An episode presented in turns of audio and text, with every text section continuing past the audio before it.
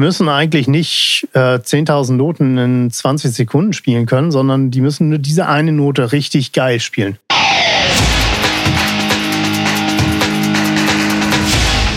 Delamar, Musify Your Life. Willkommen zu Delamar Gitarre, dem Podcast zur Gitarre und ihren Seitensprüngen auf www.delamar.fm. Mein Name ist Henry Kresse und mit mir dabei ist der Markus, der keine Ansage machen will. Hallo Markus. Hallo Henry, genau so sieht's aus. Ich grüße dich. Hallo Delamari draußen. Ja, Mann. Und der Tom ist auch dabei. Hi, Tom. Ja, grüße miteinander. Wie sieht's aus in der Schweiz? Ja, schönstes Wetter. Einmal frei hier auch. Ich habe eine Klimaanlage im ähm, Unterrichtszimmer bekommen. Verdammt. Also. Ich nicht. ja, dann ist das Leben ja quasi schön. Also mit Klimaanlage ist das Leben immer schön, oder? Tja, Gab es bei euch in, in, der letzten Woche irgendwas Interessantes Neues, was Musik angeht? Ja, das Blues Festival war und da habe ich wieder sehr gute Blueser kennengelernt und mit ihnen spielen können. Genau, das war in Baden, gell? Ja, das war in Baden. Äh, ja, und äh, ja, es ist immer, ich mache das schon seit zwölf Jahren und man denkt, Blues ist Blues, das kann man. Und ich lerne jedes Mal wieder was dazu. In Texas spielen sie es anders als in Missouri, von Chicago ganz zu schweigen. Und dann gibt es die verschiedenen Wendungen, am, am Schluss die subdominanten Kadenz oder nicht und alles Mögliche. Und das ist sehr regional, mhm. das Ganze. Und man denkt, Blues ist Blues, aber das ist nicht so. Nein, überhaupt nicht. Also, dass die, die Variationen sind quasi unendlich. Ja, es sind einfach diese zwölf Takte im Großen und Ganzen. Und aber wie du die ausfühlst, also da gibt es Parker Blues, da erkennst du nicht, dass es ein Blues ist. Okay. Oder beispielsweise Kiss von Prince ist ein Blues. Absolut. Das wissen die wenigsten. Aber schau, äh, check es mal aus. Es ist einfach ein 16-Takt-Blues, aber es ist ein Blues. Ja. Ja. Das muss ich mir doch mal genau anhören. Das ist ja, ja dann cool. Naja, das ist, das ist so. Definitiv. Also bei Blues, ich krieg halt immer, ich krieg halt immer Haarkrauseln, wenn du so diese, diese, diesen Standardablauf dann bis zum Erbrechen irgendwie äh, zu hören bekommst, mit dem Standard-Solo, mit dem, das kann ich nicht mehr hören. Ich finde bei Blues, gerade weil der ja eigentlich relativ eng in der Struktur ist, finde ich, da ist es immer echt am spannendsten, wenn es dann eben Leute schaffen, eben auszubrechen aus diesen traditionellen Strukturen. Und ja. dann wird er wieder spannend. Das ist genau das, wo es dann anfängt, Spaß zu machen. Also mein absoluter Lieblingsblueser, der leider auch schon tot ist, ähm, der kommt nicht aus Großbritannien oder, oder ähm, den Südstaaten, sondern es ist eigentlich ein Ire, Rory Gallagher. Ja. Ja gut, mein großes Idol ist gestorben. Also der BB King. Sagen. Der BB King war für mich der Inbegriff des Blues. Genau. Der hat, der hat mir gezeigt, wie man es spielt. Also durchführt von, von Schallplatten. Genau, ich habe gerade eine ziemlich gute Idee. Wir werden jetzt eine Schweigeminute einlegen für die BB King und uns mal so ein bisschen respektvoll zeigen. Seid ihr damit okay? Und, und, und um dann 25 Minuten weiter mal über BB King zu reden, weil das ist eigentlich äh, angesagt. Ja, dann werden wir das tun.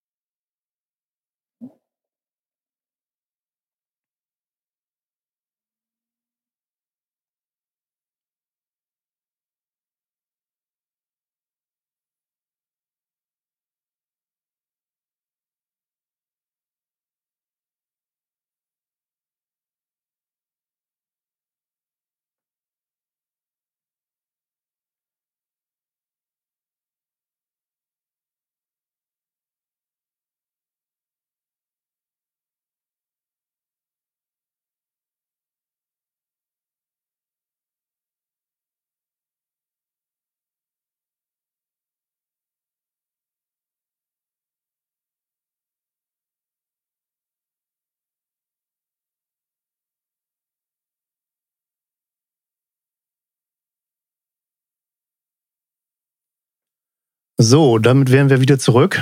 Unseren größten Respekt vor einem der größten Musiker überhaupt. Ähm, ja, möchte einer von euch was dazu sagen? Ja, äh, ja fang du doch mal an. Ja, ich habe jetzt mit, mit BB King nicht allzu viel zu schaffen. Das erste Mal, dass ich über den gestolpert bin, muss ich ganz ehrlich zugeben, zu meiner Schande gestehen, dass das war, als er äh, mit U2 dieses Projekt damals, ich glaube 1988 war das, mit der, mit der Rattle Hum, als sie BB King irgendwie auf die Bühne geholt haben. Und ich habe neulich gerade noch eine Dokumentation auf Arte über BB King gesehen, mit ganz vielen Interviews mit BB auch. Und das war schon sehr spannend, wo sie auch die komplette Biografie mal von ihm nachgezeichnet haben. Und wo sich doch auch rausgestellt hat, dass auch bei BB King es eben nicht so war, dass der Erfolg äh, ihm in den Schoß gefallen ist. Also mit seiner Lebensvita natürlich sowieso nicht, aber dass das auch ähm, ein extrem hart arbeitender Mensch war, der ähm, wirklich ziemlich viel Kontrolle über seine Musik und was er gemacht hat, irgendwie immer sich beibehalten hat. Also das war auch ein ganz, ganz, ganz harter und sehr strenger Arbeiter. Der hat Absolut. eigentlich, der war ja immer nur auf Tour. Der war immer unterwegs. Der hat, der hat eigentlich, der hat echt für die Musik gelebt eigentlich auch. Ja, ich glaube, Blues ist eine sehr Musik, die muss man imposant. wirklich leben, ansonsten kann man sie nicht spielen. Ja, also der Blues hat halt einen riesigen ähm, hin, äh, geschichtlichen Hintergrund. Denn äh, das hat mit, äh, mit der Sklaverei zu tun in den Südstaaten. Da haben sie die Sklaven von, äh, Amerika, äh, von Afrika nach Amerika geholt. Und die Afrikaner, die hatten eine total andere Art, Musik zu machen. Sie haben getanzt, sie haben Rhythmen gespielt und sie haben improvisiert. Und dann sind sie in die Südstaaten gekommen. Da vorwiegend waren da Franzosen. Und die haben gesagt, ihr dürft schon Musik machen, aber nur mit unseren Instrumenten genau. und nur unsere Musik. Und so haben sie das äh, vermischt, diese Pentatonik, diese afrikanische Pentatonik und äh, diese, diese drei Stufen, die Durchstufen der, der Harmonielehre, die haben sie ja übereinander gelegt und eigentlich passen die gar nicht, die tönen ja falsch. Aber weil beide Strukturen so stark sind, haben, ja, haben sie sich ergänzt und äh, durch, durch das ist der Blues entstanden. Und äh, der B.B. King, der war eigentlich, äh, der kam von den Südstaaten und weil halt dort die Sklaverei so stark war und die Apartheid, äh, ja, ging er wie viele andere Bluesmusiker rauf in den Norden nach Chicago.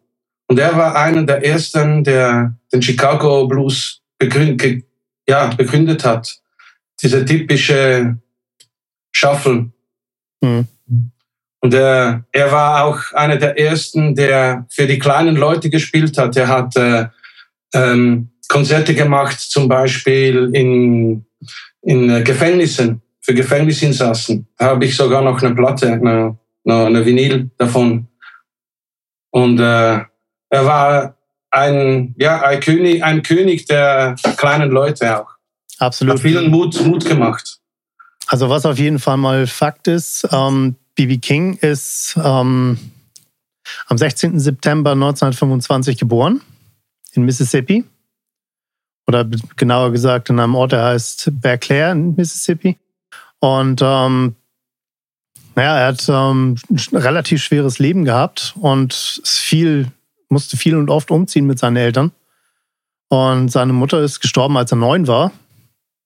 Und ähm, ja, 1900, 1940, der zog ein paar Jahre zu seinem Vater. Und äh, ja, und es ist halt immer unterwegs gewesen irgendwie. Und äh, irgendwann, um kurz nach dem Krieg, da ist er dann in Memphis gelandet. Ja, der hat viel Gospelmusik gemacht. Ähm, hat mit äh, vielen anderen Bluesgrößen, die es zu der Zeit dann auch schon gab, ähm, so äh, Lonnie Johnson, Blind Lemon Jefferson und ähm, vielen anderen zusammengespielt. Und das war halt zu einer Zeit, wo es halt noch Shellac-Platten gab und auch eben nur mit einem Mikrofon aufgenommen wurde. Also er hat da im Prinzip die gesamte Musikgeschichte erlebt. Ja, und er hat den Blues Salonfake gemacht. Das war seine große Errungenschaft. Absolut. Darum, und er war das große Vorbild aller, allen neuen Jungen, auch von Rory Gallagher und allen diesen. Genau. Er war wie der Erste. Er hat ja eigentlich auch den Blues, glaube ich, als erster oder einer der ersten auch einem weißen Publikum vorgestellt. Ja. Mhm. Das, das, war da, ich weiß jetzt nicht genau, ich weiß, ich habe jetzt den Namen von seinem Manager nicht mehr im Kopf, aber der war halt eben daran interessiert, ähm, wie das jeder gute Manager von irgendeiner Band oder einem Musiker irgendwie versucht, irgendwie äh, mehr Umsatz zu generieren und ihn und seinen Klienten sozusagen äh, größer zu machen. Aber der hat halt wirklich versucht, äh, Bibi und seine, seine Bibi-Band dann auch ähm, in diese größeren Hallen und vor weißes Publikum zu kriegen. Und deswegen gab es ja dann auch in den 60ern zum Beispiel, äh, da war, glaube ich, auch Vorgruppe von Rolling Stones und so Geschichten. Ja, stimmt. Ja, ja. ich glaube, das war auch sehr innovativ, dass er auch einfach diese Musik ähm, über, über Bibi einen komplett neuen äh, Hörerkreis zugänglich gemacht worden ist aus dem ja dann eben auch äh, Leute wieder hervorkamen. Also ich meine, diese ganze, die, die ganze Rockmusik leitet sich ja. Das ist viel, was, was daherkommt. Aus leitet sich ja stark aus, aus, aus dem Blues halt eben ab. Ich meine, ja, hört, euch mal, hört euch mal Stones an, wie viel Blues da drin ist. Das ist, äh, das ist eine Bluesband eigentlich. Das ist eigentlich eine Bluesband. Gerade Keith Richards ist, der, ist eigentlich der totale Blues-Gitarrist. Ja, absolut. Ja, und Rock'n'Roll ist Blues. Rock'n'Roll ist Blues. Ja, das, das war noch nie anders. Das ist ja auch, ähm, ich meine, äh, die, wie heißt es hier, Status Quo, die spielen seit seit es die gibt irgendwie Blues. Ja gut, also bei, bei denen muss ich auch sagen, leider. Leider. Ja, ich meine, ich fand, ich fand das Interview mit dem, äh, mit dem Rossi gut, wo der gesagt hat, wo der gefragt wurde, so, ja, äh, was sagt ihr dazu, dass ihr immer nur drei Akkorde spielt? Er sagte, das stimmt überhaupt nicht. Ab und zu, wir haben auch Lieder, die spielt, die haben vier Akkorde. genau. Es, es, gab aber wirklich gute weiße Bluesbands auch. Absolut. Sehr, sehr gute. Auch äh, moderne, auch von eben von Sissy Top angefangen, auch äh, Gary Moore und äh, da gab es schon, und, und dann auch in der ganzen Jazzszene war dann der Blues auch sehr, sehr groß.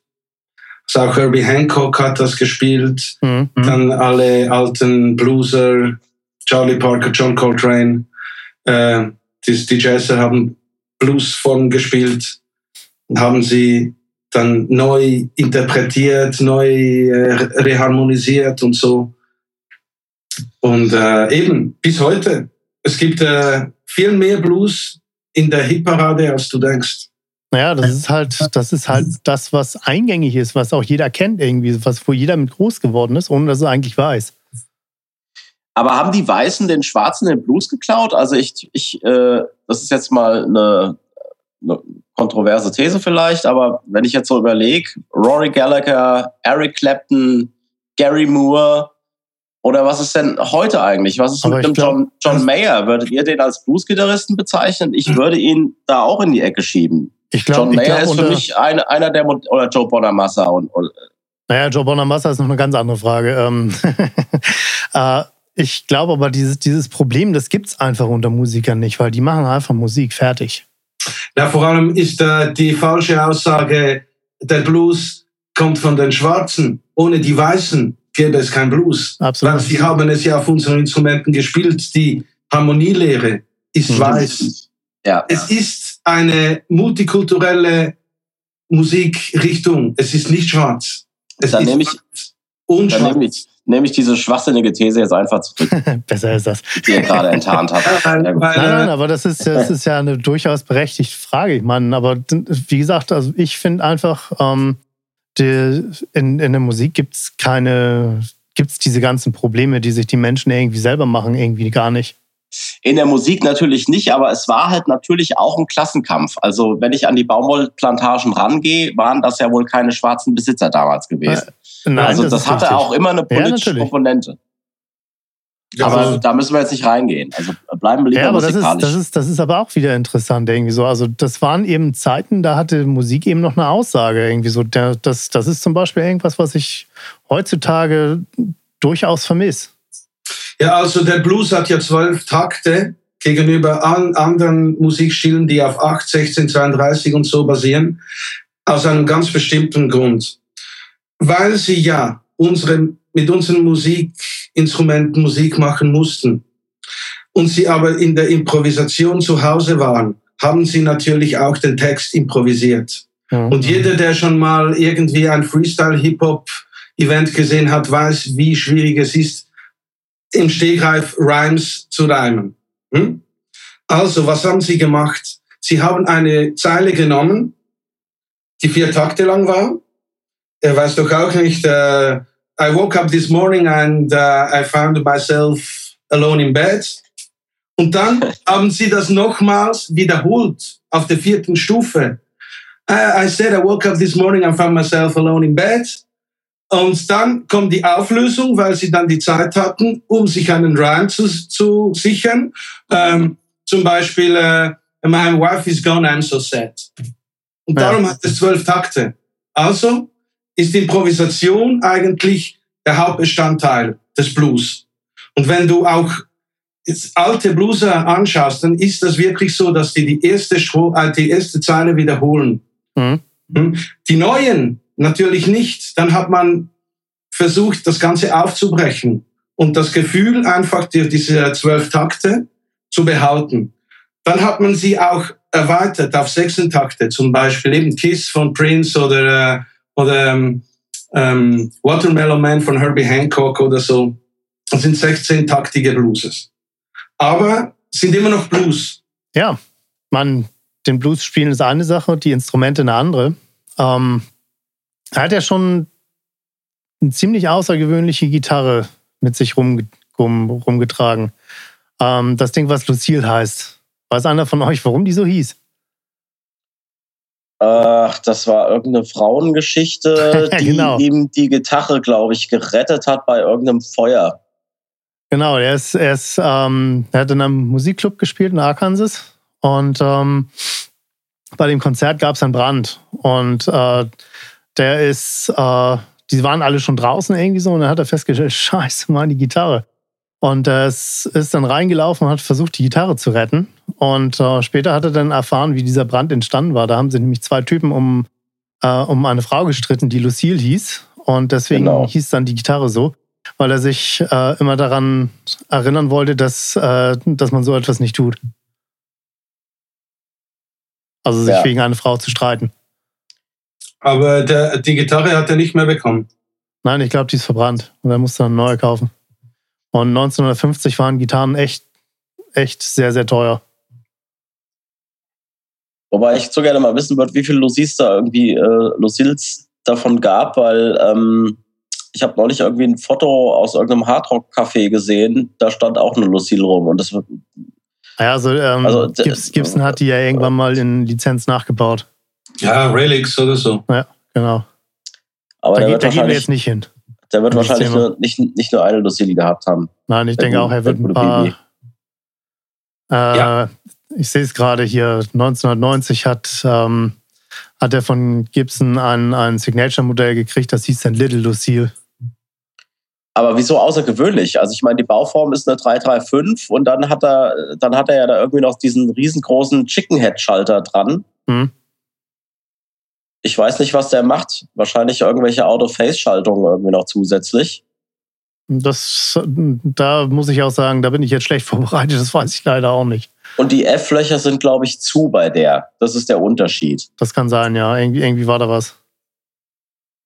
Ja, aber ich denke, er hat am Anfang eine Gitarre gespielt und die hatte gespielt und das war seine Gitarre und die war nicht spezielles. Die ist nur speziell geworden, weil er sie die ganze Zeit gespielt hat. Ja, genau. Mhm. So sehe ich das auch. Und nachher kommt, äh, kommt irgendwie Gibson und sagt, hey, komm zu uns, wir machen dir die super Top-Gitarre und die ist gar nicht mehr so wie am Anfang. Also das ist ja, das, das ist ja, ja eigentlich bei allen Gitarren so. Die, die glaub, werden ja immer erst speziell, wenn sie eine Geschichte haben. Ja, absolut. Ja, das ist, ähm, ich muss, muss, muss ganz ehrlich auch sagen, ich habe jetzt versucht mal rauszukriegen, was der irgendwie für Gitarrenverstärker benutzt hat. Irgendwie so. Ich habe nicht wirklich was gefunden. Hat, war einer von euch da ein bisschen erfolgreicher irgendwie? Nein, das weiß ich echt nicht. Was also, gab es dann zu dieser Zeit? Also ich denke mal, Fender war ziemlich, ziemlich mhm. angesagt irgendwie so. so. Und er hatte einen ziemlich cleanen Sound. Er hatte ja keine Verzerrung drin. Ja. So, okay, ich wird schon in diese Richtung gehen ich denke mal, das wird so in die Fender Twin Richtung gewesen sein bei dem, oder? Ja, ich Einfach auch. ohne Ende Headroom. Mhm. Ah ja, er, also hat, äh, er hat ja einen ziemlich spitzen Sound. Hm. Aber jetzt mal was anderes, weil das habe ich mich auch schon bei vielen Gitarristen äh, gefragt. Ist BB King ein super Gitarrist gewesen? Er selber behauptet von sich ja, dass er eigentlich überhaupt kein guter Gitarrist ist. Also ich das kann, kann man natürlich äh, werten, wie man lustig ist. Das kann man auch mit dem Augenzwinkern sagen. Aber ich glaube, der hat das sogar ernst gemeint. Aber was heißt das? Ist er ein guter Gitarrist? War technisch gut? Also da, da, natürlich war technisch nicht so wie die heutigen Gitarristen. Hatte er den Blues? Ja, ja absolut. Hatte Und es, ich meine, mit, mit diesen Leuten, die ich jetzt am Blues Festival gespielt habe, das waren auch alte Knacker, eigentlich gesagt. Die waren, der eine war 70 und der andere irgendwie 65. Die sind aber immer noch alte Blueser am Touren. Und es war nicht, es, sie haben sich zum Teil vergriffen und so. Aber es ging mehr darum, wo beginnen sie die Phrasen? Wo hören ja, sie auf? Ja. Und da muss ich sagen, die haben zum Teil so blusig gespielt, so einfaches Zeugs, das könnte ich niemals. Handkehrum ist es natürlich so, dass sie denken, wow, die spielen dann die, ihre Lines an, an unnormalen, ja, oder, oder an, an komischen Stellen oder so. Mhm. Ich meine, eins musste Bibi musste, musste, musste ihm zugestehen, die Phrasierung und, das, und, und vor allen Dingen sein weltberühmtes Vibrato. Also bei dem hörst du ja spätestens nach der zweiten, äh, zweiten Note, Wer spätestens ist. nach der zweiten, weißt du genau, das kann nur Bibi King sein. Ja, eben, eben. Ist er ein guter Gitarrist? Ja, weil er ist einzigartig.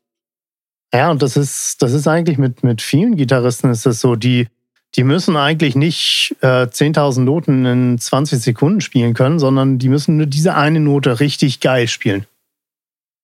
Mein Lehrer hat gesagt, lieber die falsche Note am richtigen Ort als die richtige Note am falschen Ort. ah ja, und was, was, ähm, also mein, mein erster Schlagzeuglehrer hat auch mal gesagt, das ist, ähm, du kannst ein Notenblatt haben, wo alles mit 32 zugepflastert ist, aber es ist echt entscheidend, das, was du nicht spielst. Mhm. Ja, Funk is what you're not play, hat James Brown gesagt. Ja, genau, James Brown. Das ist ein total geiler, total geiler Musiker. Das ja, aber das macht, das macht, das, das finde ich halt auch, das macht schon sehr spannend irgendwie. Also den, den, den Spruch, den kenne ich auch. Die schönsten Noten sind die, die man nicht hört. Weil du halt auch gerade mit denen eben Interpunktionen dann setzen kannst und weil du eben diesen Überraschungseffekt dann, Effekt dann auch auf deiner Seite hast. Ne? Also wenn dann äh, wenn jeder so erwartet, dass sie kommt und sie kommt dann halt eben nicht. Oder es kommt dann halt mit einer 16 verzögert halt eine andere oder so. Das, das, genau. macht, das ja. ist der Reiz. Da ja, fängt es dann an, spannend zu werden. Genau, das, das, das gibt einen Spannungsbogen irgendwie. Das, das ist zum Beispiel ja. auch, was ich, was ich an, den, an, an der Musik heute irgendwie vermisse, was so im Radio läuft, irgendwie so, das, das hat keinen Absolut. Spannungsbogen. Absolut. Das ist einfach nur, dass das, das fängt an, Volldampf, umf, umf, umf, umf. Und dann, dann geht das Four on the Floor, geht das dreieinhalb Minuten und dann Schluss. Ja, also was ein bisschen verloren gegangen ist, ist das Wissen, dass nicht nur die Note, der Note Anfang wichtig ist, sondern wann du die Note aufhörst. Ja, also auch. beispielsweise bei einem Reggae-Bassisten ist es absolut notwendig, dass er beim Chuck der Gitarre aufhört zu spielen, damit dort ein Loch entsteht. Oder ja. ein tighter Bläsersatz oder ein Chor, die sind erst tight, wenn sie zusammen aufhören. Anfangen, anfangen tun wir alle gleichzeitig, aber wann hören wir auf? Das ist, das, ist, verdammt, das ist verdammt schwer. Also ich habe das, ähm, wenn, ich, wenn ich irgendwas aufgenommen habe, ich krieg's, ich krieg's alleine nicht hin, wenn ich die, wenn ich irgendwelche Overdubs mache oder so, ist das schon schwer genug. Wenn du dann was singst, irgendwie so, dann da was ähm, genau wirklich, auch wenn du genau weißt, wo höre ich jetzt auf, ne? das ist immer irgendwie ein bisschen, bisschen weg irgendwie. Man muss das, man muss da ganz lange für üben, dass man das richtig kann irgendwie.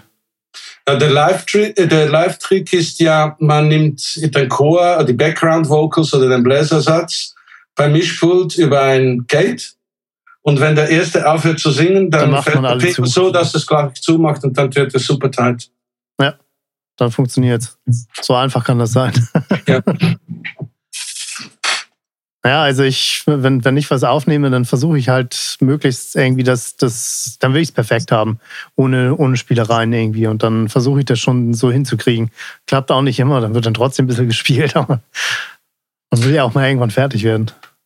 Genau, und genau so ist auch das mit dem Vibrato. Also nicht einfach, wenn du die Seite ziehst, dann klingt es geil. Und äh, eben dieses Vibrato hat den BB King schon recht ausgemacht. Das macht aber, glaube ich, auch jeden Gitarristen so ein bisschen aus, weil das, weil das ist, glaube ich, eine so, so eine unique Sache, die, ähm, ja, die, die jeder Gitarrist auf jeden Fall irgendwie anders macht. Und das ist immer so, das ist, denke ich mal, so die persönliche Note eines Gitarristen oder? Ich, ich glaube, das hat der Maestro Bibi sogar selber gesagt, äh, in, diesem, in, diesem, in dieser Arte-Doku, die ich da gesehen habe. Ich glaube, da hat er, hat er sogar selber irgendwann in der Sendung, in dem Interview äh, gesagt, dass das eigentlich das, das Unterscheidungskriterium ist bei dem Gitarristen, weil irgendeine Note kann jeder spielen, aber das Vibrato, da unterscheidet sich's dann. Ja. Ja, das ist ja auch, das ist ja auch, also als, als zweiten würde ich dann Gilmore mit reinnehmen. Das ist ja auch ja. so ein Kandidat. Den, den, wollte ich gerade nennen, weil habt Oder ihr schon Knopfler. Das, habt ihr schon mal das Solo von uh, Another Brick in the Wall gespielt? Der zieht die Seite zum Teil eine Quinte. das ist schon ziemlich hart, ja. Ja, ich habe das vor ein paar Jahren, habe ich das mal versucht irgendwie, das, und da bin ich genau, genau da bin ich ins Scheitern gekommen. da muss man deutlich dünnere Seiten nehmen, dann geht das eigentlich. Ja, aber der hat da auch eine Hammergitarre.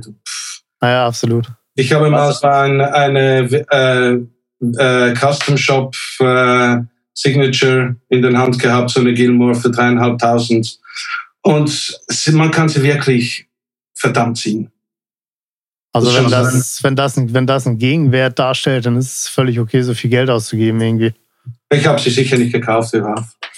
Aber das ist vielleicht auch so eine Gemeinsamkeit irgendwie. Also jetzt sind wir gerade bei Gilmore, aber das finde ich vielleicht auch jetzt nochmal zu diesen langsamen Noten oder gar nicht so viel spielen müssen. Also Bibi ist ja jetzt auch kein äh, Strattelmeister gewesen. Das sind ja auch Leute, die hören der Note, die sie spielen, zu. Ja, genau. Ich habe gerade bei Gilmore oder auch gerade bei, wenn, wenn ich Bibi King, die hören, die spielen eine Note an und hören der Note zu.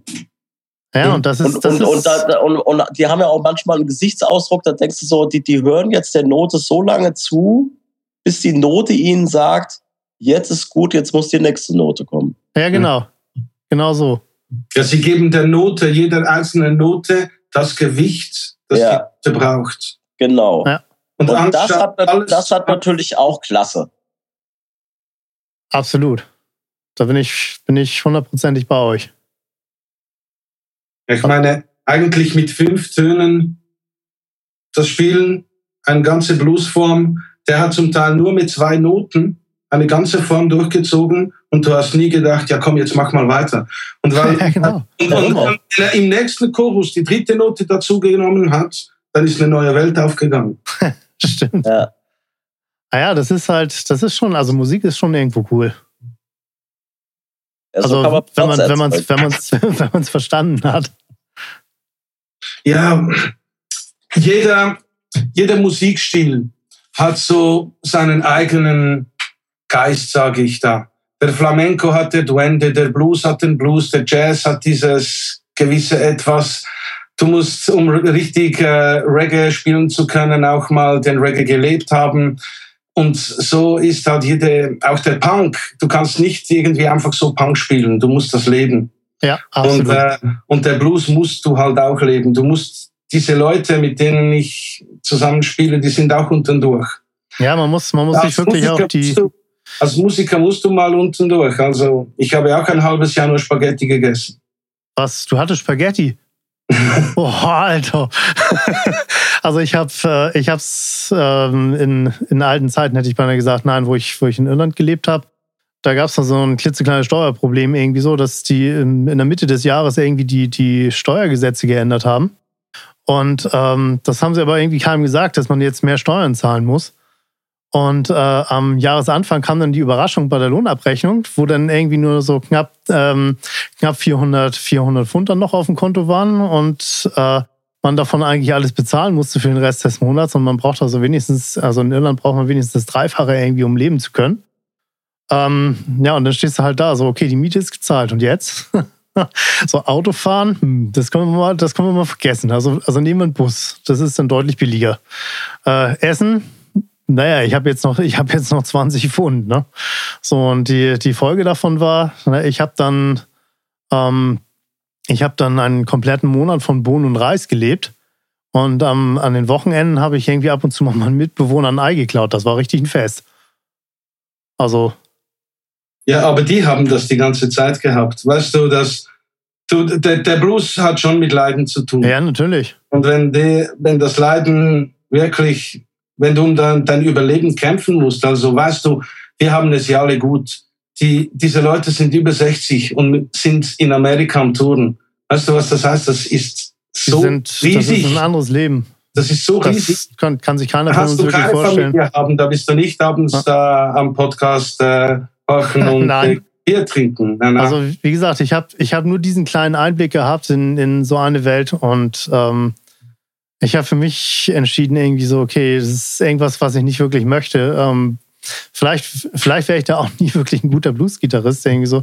Aber das ist mir eigentlich auch egal, weil ich also ich, ich, war satt irgendwie, aber, ich, aber jeden, jeden, der das schafft, so ja. zu leben, so leben, zu, so, so zu leben und dann immer noch so richtig geile Musik zu machen und viele Leute total zu begeistern irgendwie so mit seiner Musik. Also vor, vor, den, vor diesen Menschen ziehe ich absolut meinen Hut. Ja, und man muss aber auch sagen, du begegnest diesen Menschen und sie sind glücklich.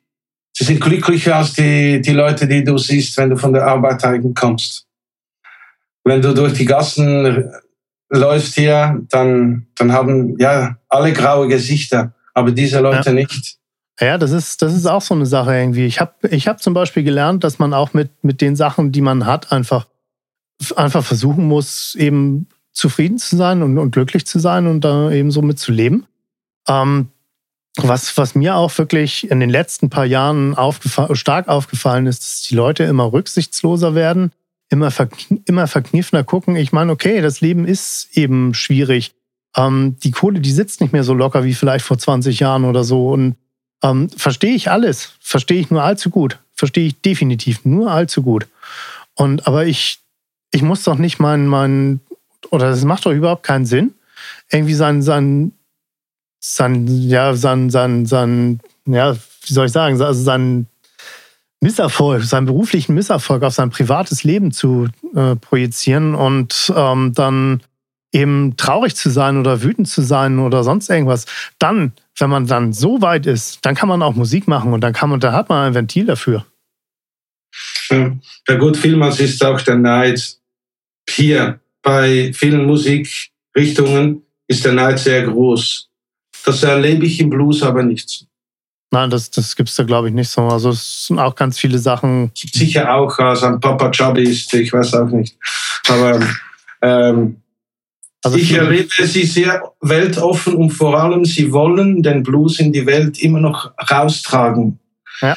Sie wollen, sie, sie kommen an Schulen einfach so und sagen, hey, wir spielen euch einen Blues vor. Wir zeigen euch den Blues. Und genau. äh, nach den Konzerten hocken sie mit, den, äh, mit dem Publikum zusammen und zeigen den Jungen wie ein paar coole Wendungen und so. Es ist wirklich anders bei dieser Sorte Menschen, sage ich jetzt mal. Ja, das ist auch, das ist auch ein Grund, warum ich, warum ich gerne auf so kleine Konzerte gehe, wo, wo eben diese, wo eben so Leute im Blues spielen und so. Also man kommt mit denen irgendwie immer ins Gespräch und man hat, kann eigentlich immer was davon mitnehmen. Also das finde ich total, total cool. Ups, seid ihr noch da? Ja, ich bin, ich, ich war mal kurz draußen und jetzt ah, okay. bin ich wieder da und ähm, Wann warst du auf deinem letzten Blueskonzert? Ja, das ist schon. Ich glaube, ich, ich, ich, bin, ich bin eher auf Jazzkonzerten irgendwie gewesen. Ich bin, ich bin gar nicht so der Blueser. Spielte kein Blues in der Band? Mm, Nee, eigentlich nicht so. Ja, wir hatten mal einmal, ja, nee, eigentlich nicht. Eigentlich nicht. Lohnt sich im Fall immer, einen Blues ins Repertoire zu nehmen. Ja. Einen eigenen. Aber die Leute haben dann das Gefühl, ah, diesen Song kenne ich. Ja, genau, so ist es. naja, das, das funktioniert super. Also ich habe irgendwann das vor Jahren auch. Mal, also es ist, ich habe mal eine Wette laufen gehabt, so von wegen, äh, ja, ich habe so einen Haufen Zettel in meinem Gitarrenkoffer gehabt und dann meine ich so, ja, das sind ein paar Songs, die ich irgendwie gerade lerne. Und dann meinte er, das kannst du, derjenige da, das kannst du doch nicht alles spielen. Ich sage, doch, klar kann ich das alles spielen. Und da hat er einen Zettel rausgezogen, na, dann spiel mal das hier. Da gucke ich darauf, habe das Grinsen gekriegt. Scheiße, das war mal eine Steuererklärung. Aber ich habe die Steuererklärung gespielt, es ging. cool. Du hast die Steuererklärung gespielt. Als Blues. Hm, ich musste ja ein Gedicht spielen bei der Abschlussprüfung. Ah, okay. Mhm. Der, der Turnaround war so ungefähr so mit einer Summe von, das geht euch gar nichts an. Henry, in deiner Band spielt ihr einen Blues? Selbstverständlich. Schon. Einen Chicago Blues oder einen geraden Blues? Ähm, ja, also im Moment haben wir, haben wir so zwei Sachen so als so Standard-Blues-Sachen. Und ähm, ansonsten zwei, zwei Nummern haben wir, die gehen so die Richtung Gilmore. Und so Funk-Blues-Zeug? Äh, Im Moment nicht, aber da bin ich schon an ein paar Sachen an, am Schreiben irgendwie so. Also das ist auf jeden Fall, an, das ist angedacht, weil das ist auch so die Richtung, wo eigentlich, wo wir fast alle irgendwie mehr oder weniger zu Hause sind. Mhm. Hast du schon mal so Jaco Pastorius Blues gehört und so? Ich kenne den Namen, aber ich habe leider von dem überhaupt nichts im. im der Jaco Pastorius. Ich glaube, ich muss mal anhören. Das ist doch, der ist doch Jesser gewesen, Tom. Jetzt, jetzt nein, nein, nein, nein, nein, nein, nein. Ja, der, gut. Ah, gut, Jazz. Ich, ich würde sogar sagen Fusion. Ja. So. Ja. War ja der erste Fretless-Bassist. Äh, der hat einfach seine Bünde rausgenommen aus dem äh, Jazzbass. Das ist doch der Weather Report Mann, ne? Er äh, hatte bei Red, ja genau. Unter ja. anderem, ja. Ja, genau. Stimmt. Ja, der, und der hat also ein paar sehr funky Blueslines. Ja? Also Funk, Funk ist irgendwie sowieso früher, na was heißt früher? Also wo ich, wo ich angefangen habe, äh, Musik zu machen oder, oder so richtig in Bands mitzuspielen, da waren gerade die Red Hot Chili Peppers total in. Mhm. Und ähm, das waren, das waren, also egal welches Instrument, das waren meine Vorbilder. Und ich habe ähm, ich habe mich hingesetzt, habe die Aufnahmen gehört von dem Schlagzeuger und habe das Zeug, habe das alles angefangen nachzuspielen, Note für Note. Und habe so unheimlich viel gelernt da irgendwie über Schlagzeugspielen von dem Typen. Das ist, die sind, also das, das war echt der Wahnsinn. Gut, beim Bass ja. habe ich nachher so ein bisschen aufgegeben. Weil das, das war echt, das war mir, also da, da, da hätte ich echt einen Lehrer gebraucht, irgendwie so. Ähm, aber, aber die beiden zusammen, also der äh, Chad Smith und ähm, wie heißt er, Flea, Fliegen. Das ist, das ist, also wenn man, wenn man jemand erklären will, wie funktioniert Musik irgendwie so, das sind eigentlich die beiden, die man da zusammen hinstellen kann. Ja, hast du dann äh, diese Blood Sugar Sex Magic, beziehst du dich auf diese? Das auf, war, ja, das, das, war, das, das war das erste, was ich von denen gehört habe, irgendwie okay. so. Musst mal äh, eine vorher. Ich weiß, kenne ich auch. Die, die, ist auch sehr geil. Die Mother's Milk, die ist noch ja. mit dem alten Produzenten und da machten sie zum Teil noch wirklich Hardcore. Und da gab es eine Band, die hieß ähm, äh, Suicidal Tendencies. Mhm, kenn ich und, auch. Und Jane's Addiction, die machten auch so Hardcore. Und dort hat auch der David Trujillo mitgespielt, der jetzt bei Metallica der Bassist ist. Ah, okay. Und die haben eine, eine Band äh, ähm, gegründet, die hieß Infectious Grooves. Und das war so wirklich waschechter 70er Jahre Funk gemischt mit Hardcore. Äh, okay. Die muss ich dir mal reinziehen. Die ist wirklich super. Die sind, die sind und, spurlos äh, an mir vorbeigegangen. und wenn wir, wenn wir jetzt Funk und Blues zusammenbringen, dann muss man einfach James Brown sagen. Absolut. Ich meine, I feel good. Das ist ein Blues. Und das ist einfach, ja, Funk, Blues. Aus dem Blues entstand der Rhythm and Blues, aus dem Rhythm and Blues entstand der Soul, aus dem Soul entstand der R&B also der ist immer noch präsent. Ja. Ich habe den sogar mal live gesehen. Mhm. Wen? Ja, ja, James Brown, da bin ich ganz stolz drauf. 1996 in Paris habe ich den gesehen. Cool. Das war echt abgefahren. Ja, der, der, dieser Mensch war der Erste, der es geschafft hat, einen eintaktigen Loop einfach eine halbe Stunde zu spielen. also Sexmaschine ist ein Takt, ein Loop. Und dann kommt noch kurz ein Zwischenteil, aber sonst ist es ein, ein eintaktiger Loop. Und das war sowas von neu zu dieser Zeit. Mhm. Und ähm, ja, man, man kann also sagen, er ist der Erfinder der Loop-Musik. Was auch wieder vom Blues herkommt. Ja. Ja, ja cool. Was, was auch, ähm, was auch oder wen ich auch einen ziemlich, ziemlich coolen Musiker finde, ziemlich coolen Bassisten finde, Bootsy Collins. Oh ja. Der ist auch der Hammer. Mhm. Der hat mal eine Scheibe mit Betty Davis gemacht. Das war die Frau von Miles Davis. Und das, äh, ja, das, das, das Genre nennt man Pornofunk. Stimmt, Also da, genau. ist, da ist Snoop Dogg also ein, eigentlich ziemlich ein weiche, weiche Kost dagegen. du musst, musst dir mal ansehen. Betty Davis heißt Naja, da geht, da geht das, zusammen. das, das ist der Hammer. Da geht die Post ab. Ja, apropos Post abgehen. Ähm, äh, Carlos wird sich vermutlich freuen. Wir haben wieder ganz leicht überzogen. Ähm, nun ja, wie dem auch sei, äh, das war die, ja, das war die Geschichte der Musik, hätte ich gesagt, aus beinahe aus der, aus der Sicht von B.B. King. Einem absolut großartigen Gitarristen, der leider viel zu früh gestorben ist. Zwar schon mit 89, aber meiner Auffassung nach doch noch viel zu früh. Ja, so Leute Ähm. wie der müssen ja mindestens 150 werden. Ja. absolut, ja. Aber er ist mit dem Schwert in der Hand gestorben. Ja. Das kann man so sagen. Also, das, das ist eigentlich auch so der, der, ja, der Tod, den ich mir wünschen würde, irgendwie auf der Bühne umkippen und das war's, irgendwie fertig. Und dann, genau. Und dann der Rest, der Rest kann einem noch völlig egal sein. Hauptsache, man hat viele Menschen irgendwie mit seiner Musik glücklich gemacht, irgendwie hat den Leuten gute Zeit gegeben und dann kann man auch zufrieden abtreten. Also, finde ich. Ja, Jungs, ähm, war schön, dass ihr dabei wart. Äh, ich hoffe, wir konnten da vielleicht auch nochmal den einen oder anderen jetzt bewegen, sich doch nochmal so eine alte Bluesscheibe zu schnappen und da mal reinzuhören und vielleicht ein bisschen was davon mitzunehmen. Ähm, ja, mich würde es freuen, wenn wir ein bisschen Feedback dazu bekommen würden. Vielleicht gibt es da auch noch so die eine oder andere Anekdote über BB King, die wir, ähm, die wir nicht wussten oder, oder zum Beispiel einer von den Delamaris weiß, was der für Verstärker gespielt hat. Und immer her mit den Kommentaren. Wir hören, wir hören und lesen gerne. Ähm, ja, und damit sind wir bei der Sendung am Ende. Und ich wünsche euch noch eine schöne Woche, Jungs. Tschüss. Tschüss. Tschüss. Tschüss. Rock on! Delamar, Musify Your Life.